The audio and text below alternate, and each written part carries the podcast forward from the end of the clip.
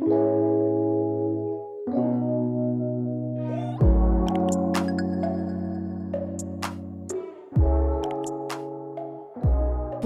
je suis Dalila Majid, je suis avocate au barreau de Paris depuis plus de 12 ans et je suis ravie de vous accueillir pour ce deuxième épisode de En droit. Mon objectif est de vous permettre en 6 minutes d'écoute de retenir l'essentiel d'une actualité juridique ou d'un thème qui portera essentiellement en droit de la propriété intellectuelle et en droit du travail.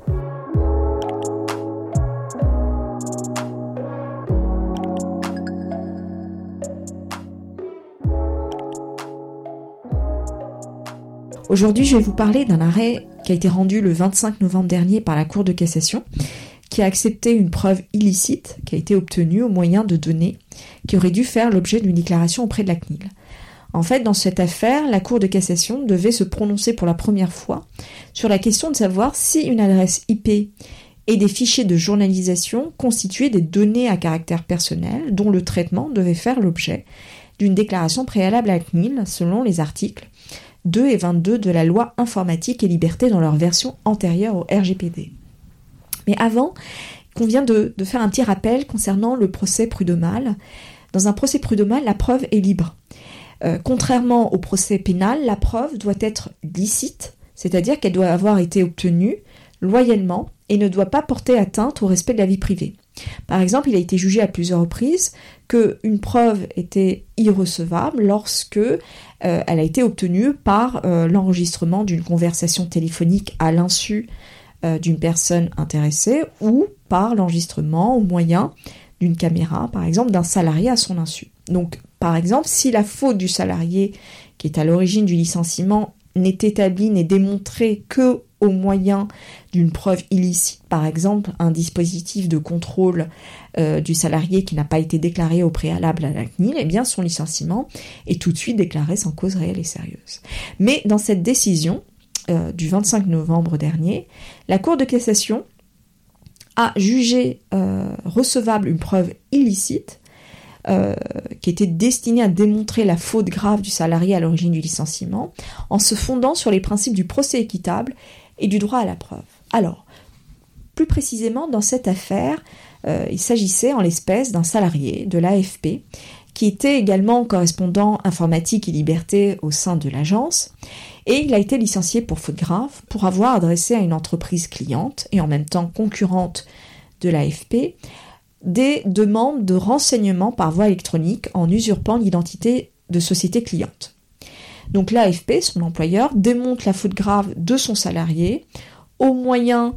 euh, d'un constat d'huissier et d'un expert informatique qui identifie, grâce à l'exploitation des fichiers de journalisation conservés sur ses serveurs, l'adresse IP à partir de laquelle les messages litigieux ont été envoyés, comme étant celle de ce salarié. Alors dans un premier temps, la Cour d'appel a jugé le licenciement justifié,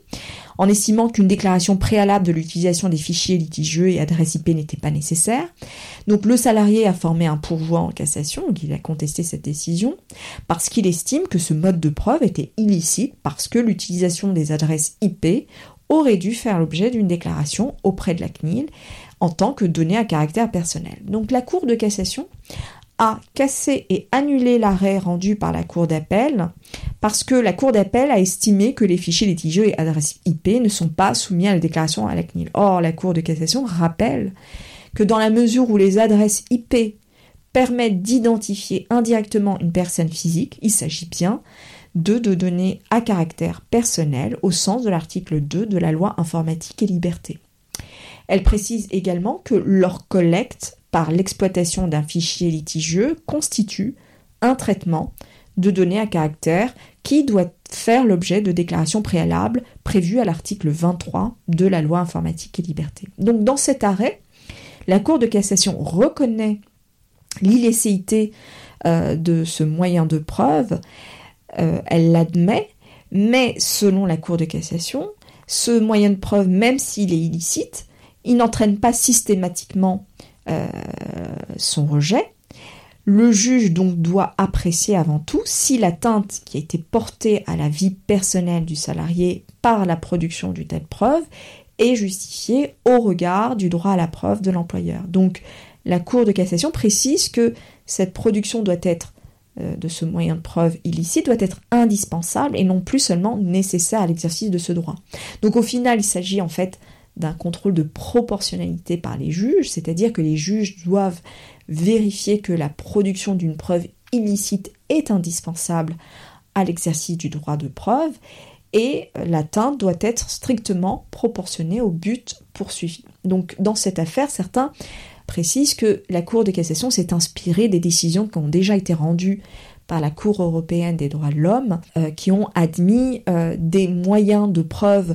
obtenus au détriment du droit à la vie privée, et ce sur le fondement du droit au procès équitable et du droit à la preuve qui en découle.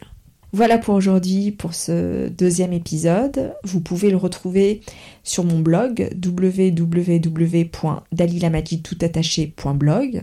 Si vous souhaitez me contacter, me poser des questions ou me proposer des sujets qui vous intéressent, n'hésitez surtout pas à le faire et à m'écrire. Vous trouverez donc mes coordonnées sur mon blog. Et puis dernière petite chose, si l'épisode vous a plu, j'apprécierais que vous me laissiez un avis 5 étoiles ou un avis Apple Podcast, iTunes ou parler autour de vous afin que je puisse continuer donc cette aventure. D'ici là, je vous dis à très bientôt et branchez vos écouteurs pour un prochain podcast.